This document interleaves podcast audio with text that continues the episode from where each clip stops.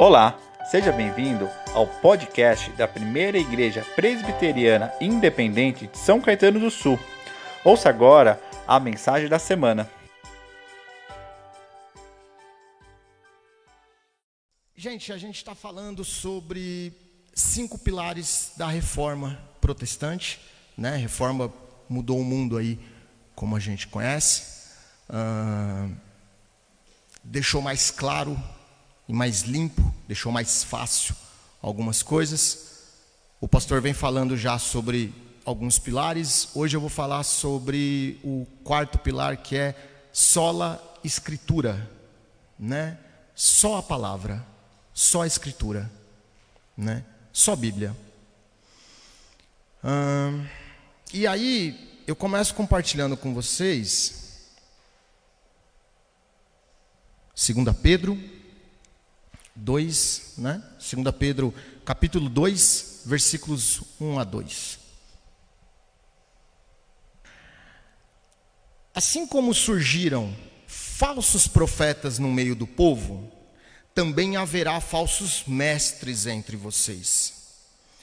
Eles introduzirão heresias destruidoras, chegando a renegar o soberano Senhor que os resgatou trazendo sobre si mesmos repentina destruição. E muitos seguirão as suas práticas libertinas, e por causa deles o caminho da verdade será difamado. Eu vou frisar o segundo, vou repetir ele.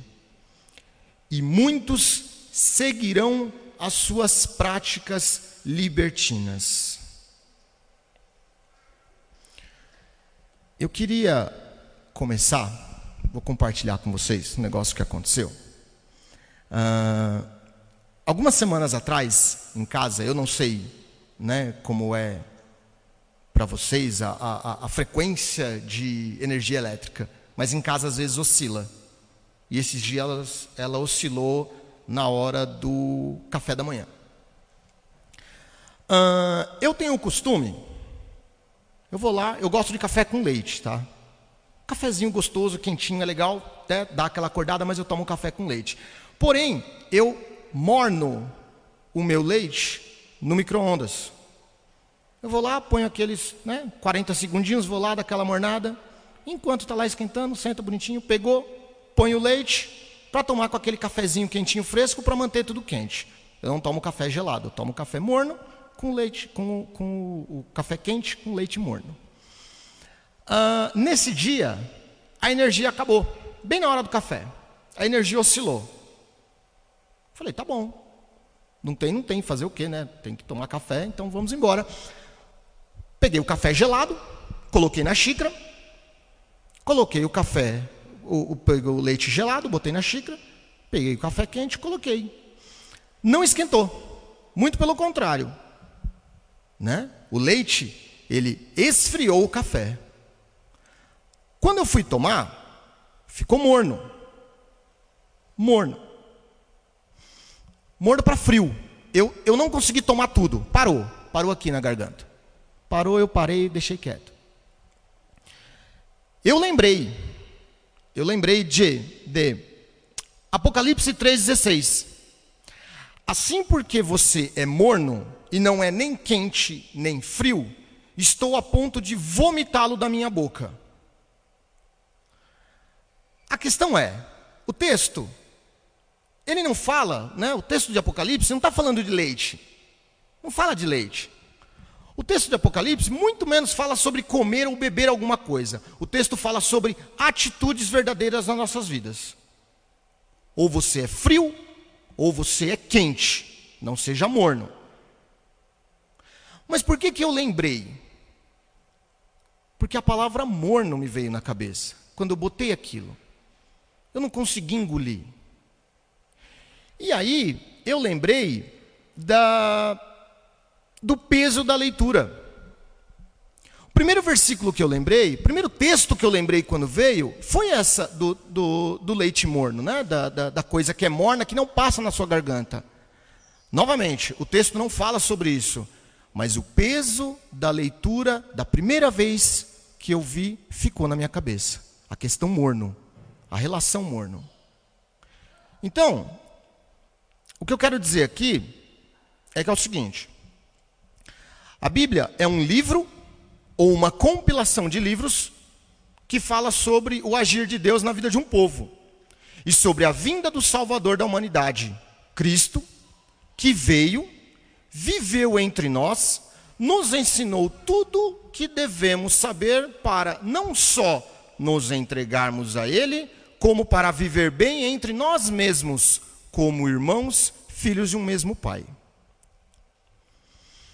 Eu falei do leite morno, porque a minha primeira lembrança ao colocar o leite né, na boca, é, eu lembrei que eu ficava lendo, né, enquanto o pastor pregava lá em Santo André, eu sempre corria, né? O pastor estava lá pregando, e eu sempre corria o texto, estava lá ouvindo, baixava a cabeça, estava sempre correndo o, o texto né, na, na Bíblia, correndo os olhos na Bíblia.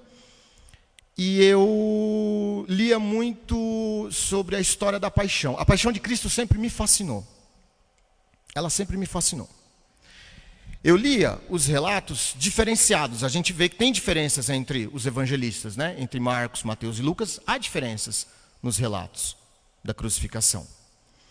E eu ficava sempre imaginando o peso da cruz, a dor da crucificação, e eu lia e relia várias vezes os textos. O problema é que eu lia a Bíblia como eu li 20 mil léguas submarinas, que é um clássico, a literatura clássica de Júlio Verne. Eu li a Bíblia como eu li 20, 20 mil léguas submarinas.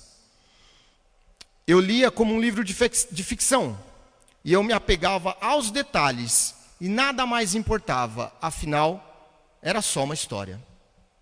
Mas não. A Bíblia, ela é bem diferente. Porque eu não coloco para a minha vida os ensinamentos do Capitão Nemo. Para quem leu aqui, né, sabe que o Nemo está bem distante de ser um exemplo. Bem distante. Mas na Bíblia eu consigo usar Jó como, como um exemplo de perseverança e de fé.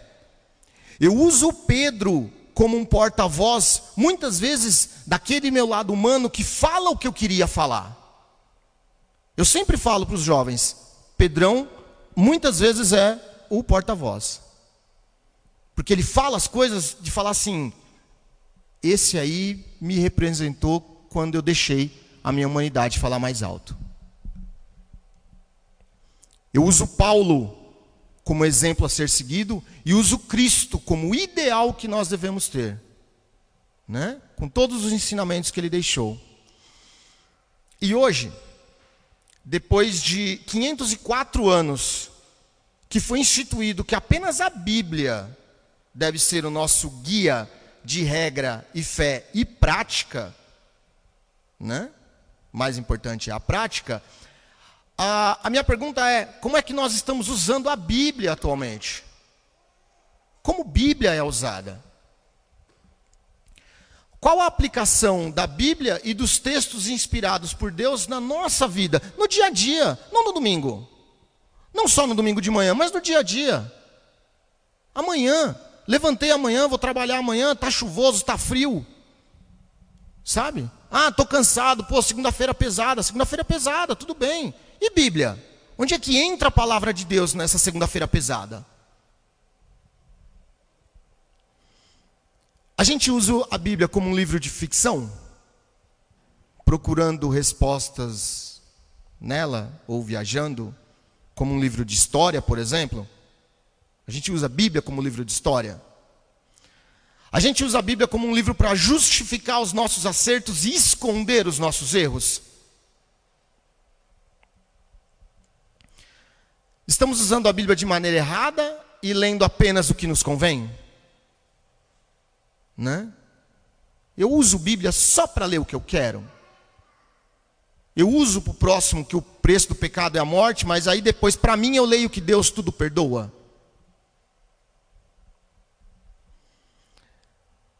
Eu não vou perguntar a importância da Bíblia para vocês. Eu acho que eu não tenho que perguntar isso. Porque claramente ela é importante. Mas a minha pergunta é: a Bíblia é o seu livro mais importante? Que ela é importante, eu sei. Mas ela é o mais importante? Ela é manual para você? Para tudo? Para tudo. É para ela que você corre quando está com medo ou está em dúvida? Ou até feliz e agradecido? É para ela que você corre? É ela que você abre? Se você está aqui dentro, se você veio, se você que nos assiste, é, é importante para você a Bíblia, eu repito. Mas a pergunta eu acho que ela cabe novamente aqui. A Bíblia é o seu livro mais importante. Ela é o seu manual. Ela é o seu guia. Ela tem sido o seu guia. Você guarda a Bíblia num lugar importante? Tipo, dentro do peito e sempre fresca a memória? Ou ela está na estante? Ou quando o celular da gente vai lá e fala assim, apps menos usados, a Bíblia está lá? Desativar aplicativo, ah, esse aqui eu não uso muito, consome só memória. Ela está lá nos menos usados? Né? Aplicativos de limpeza do cache do celular está lá. Olha aqui, você não tem usado Bíblia, ela só está ocupando espaço. É aí que você está guardando? Ou ela está no teu coração? Onde de lá ninguém tira ela. E de lá ela está sempre com você. Dentro da Bíblia, nós temos respostas para tudo que a gente precisa. Para tudo. Respostas inspiradas por Deus. Não é uma resposta qualquer. Não é uma resposta qualquer. Respostas inspiradas por Deus. Homens inspirados por Deus. Que coloca não o que ele acha, mas coloca o que Deus colocou ali, coloca a verdade. Coloca a palavra de salvação. Pode ler outro livro. Não tem problema em ler outros livros. Está cheio de livros por aí. Eu fui numa livraria um tempo atrás, antes de pandemia, estava lá um livro desse tamanho. Estudo sobre Romanos, livro 1, livro 2, eram dois livros desse tamanho. Eu falo, gente, Romanos não é desse tamanho. Mas os livros que esmiuçam o texto de Romanos são, porque os autores gastaram tempo analisando todo o texto de Romanos. Eu posso ler esse livro? Posso. Posso.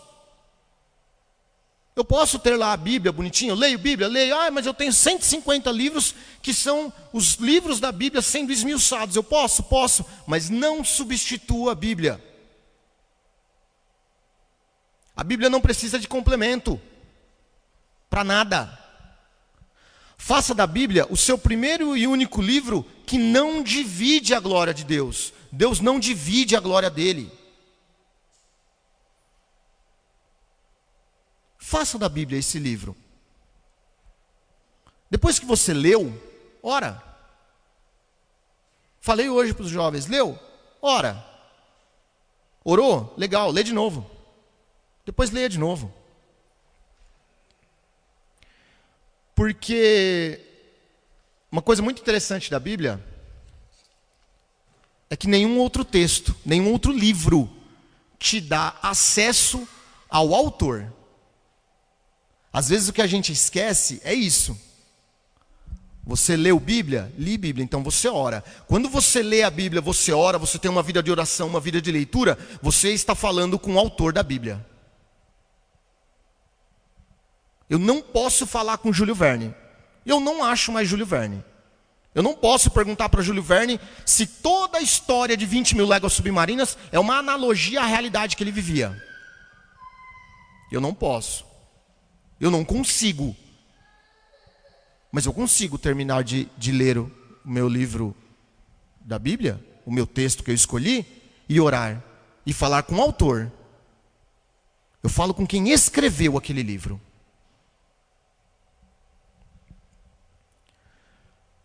Você não consegue conversar com o autor do seu livro preferido tão rápido como você consegue conversar com o autor e consumador da nossa fé.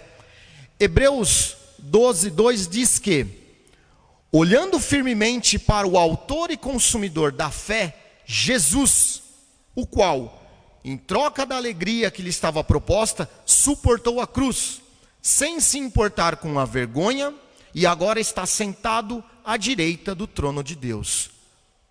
Cristo é o consumador e autor da fé. Deus é o autor, consumador da nossa fé. É o autor da Bíblia. Ele escreveu aquilo. Talvez a gente tenha esquecido que Bíblia é tudo isso. Eu acho que talvez a gente tenha esquecido que Bíblia é tudo isso. Que Bíblia me dá esse acesso. Que Bíblia me dá essa clareza. A oração é uma conversa. Então converse com Deus. Ah, mas eu não sei como, Carlinhos, eu não sei como conversar com Deus. Ah, não sabe? Lucas 11, 10. Pois todo o que pede, recebe, o que busca, encontra, e a quem bate, a porta será aberta. Senhor, não sei orar. Carlinhos, não sei orar. De novo, Lucas 11, 10. Pois todo o que pede, recebe. O que busca, encontra. E a quem bate, a porta será aberta. Então, dentro da Bíblia, ele está te falando até como você deve orar. Está tudo. Está tudo. Lermos Bíblia é a gente se capacitar é capacitação. Uh, no mundo em que cada vez mais ouvimos que a capacidade, né, que a capacitação é tudo, porque com capacitação, com cursos, uh, teremos oportunidade de empregos melhores, salários melhores, cargos melhores, promoções e tudo que daria uma tranquilidade para a gente na nossa vida. Por que, que eu não posso buscar ser um cristão capacitado? Por que, que eu não vou estudar? Por que eu não estudaria? Por que, que eu não vou usar a Bíblia para vir aqui e orar e cantar? Estar aí compartilhando da fé no corpo. Por que, que eu não posso ser uma peça melhor do corpo de Cristo? Sabendo mais. Não me deixando levar para o que falam. E a gente sabe o que tem sido falado por aí, nem tudo está na Bíblia. Pouquíssimas coisas estão na Bíblia. E pior, tem sido falado a exaustão e tem gente acreditando. Tem gente acreditando. Por que, que eu não posso estudar a Bíblia e me capacitar, ser um servo melhor? Por que, que eu tenho que ser bom apenas no trabalho e não dentro da igreja de Cristo?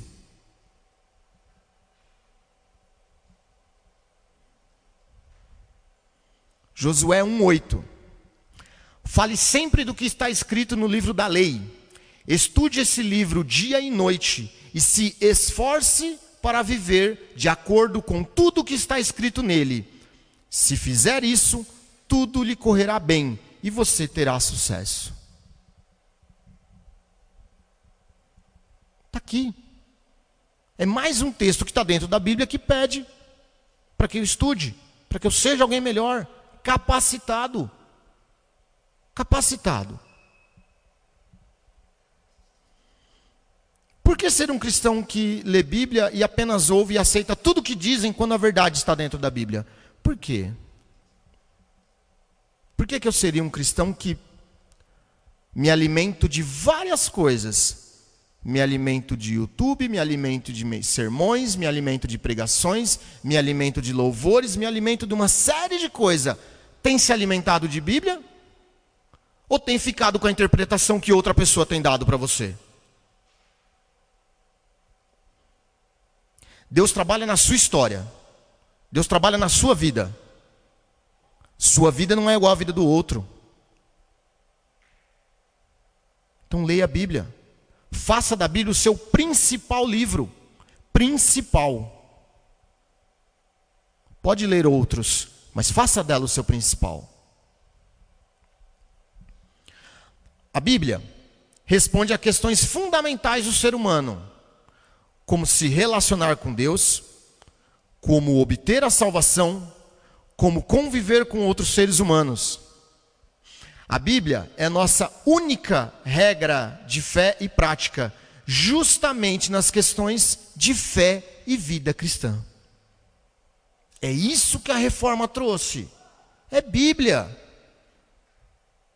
Ah, mas tem um outro livro ali que é bem legal. Tudo bem, tem Bíblia. Leia a Bíblia. Pouco tempo atrás, fizemos um, estudo, durante uns bons meses, uns estudos, né, uma, uma, uma série de estudos com os adolescentes, e estudamos ah, outras religiões. Todas têm complemento para a Bíblia. Nós não. Está aqui. Quarta sola, hoje. Só a Escritura. Não tem complemento. Bíblia não precisa de complemento. Está em dúvida de como interpretar? Fala com o autor.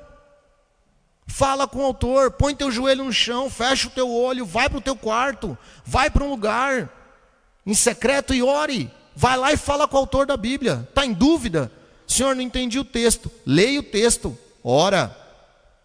Acabou de orar? Lê de novo. Ainda não entendi. Calma. Ora, pede paciência, pede entendimento. Vai viver. Deus trabalha na sua vida, mas é na sua vida, usando as coisas que fazem parte da sua vida. Não se alimente, não pegue para você experiências de outras pessoas, porque Deus usou a experiência do povo hebreu para falar com ele, não do povo egípcio. Dentro da Bíblia, o que nós encontramos é: na dor, ela nos consola, no sofrimento, ela nos alivia, nas tempestades da vida, ela nos acalma, nos problemas, ela nos dá a solução, e nas dificuldades, ela traz a proteção. É Bíblia é Bíblia. A paz que eu tenho quando eu leio os evangelhos em especial, eu acho que nada supera. Nada supera. Quando Cristo fala para as pessoas, quando Cristo fala com Deus e fala: Não os tires do mundo, deixe eles no mundo, Pai. Eles vão ter dificuldades, mas eu estou com eles. Você quer garantia maior do que essa? Você quer segurança melhor do que essa? Que garantia que você quer de que vai dar tudo certo? Não. Vida cristã não tem a ver com você dar tudo certo, mas tem a ver com a caminhada que você vai ter e Cristo está com você. Com você.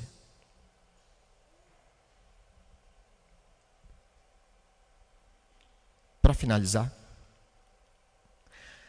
de acordo com a teologia reformada, nenhuma voz na Igreja de Cristo pode se elevar acima da Escritura Sagrada, inspirada pelo Espírito Santo para conduzi-la a toda a verdade.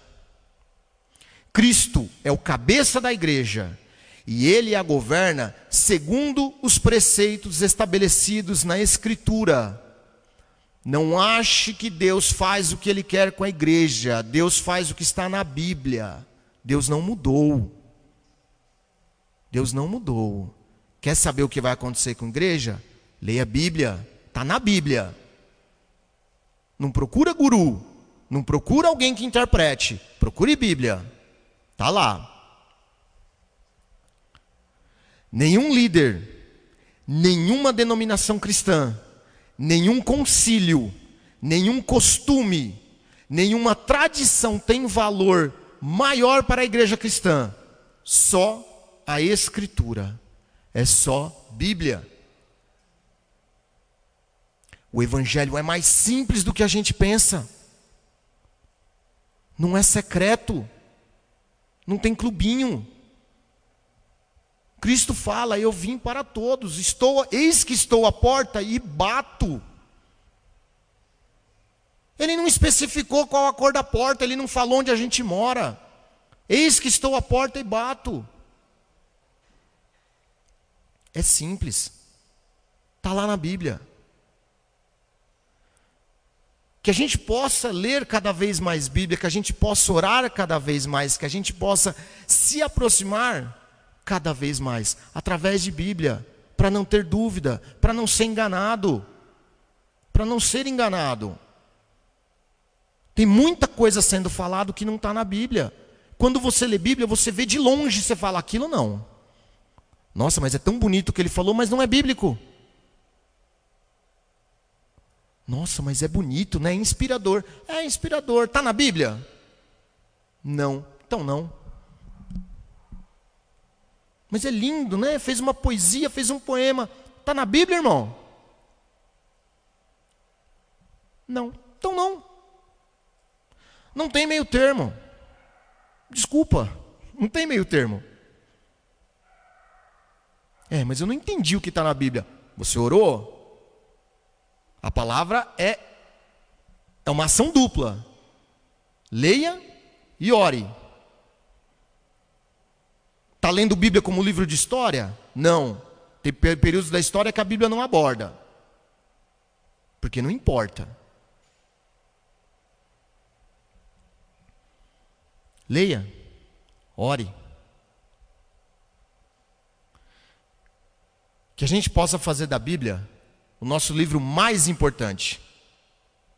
Aquele que nos vem à mente a qualquer hora do dia, seja quando estivermos tristes, felizes ou com dúvidas, porque através dela é que Deus fala conosco.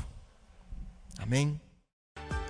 Obrigado por ter acompanhado a nossa mensagem. Esperamos que ela tenha sido edificante para a sua vida. Para saber mais sobre nós, acesse os links das nossas redes sociais na descrição. Deus abençoe.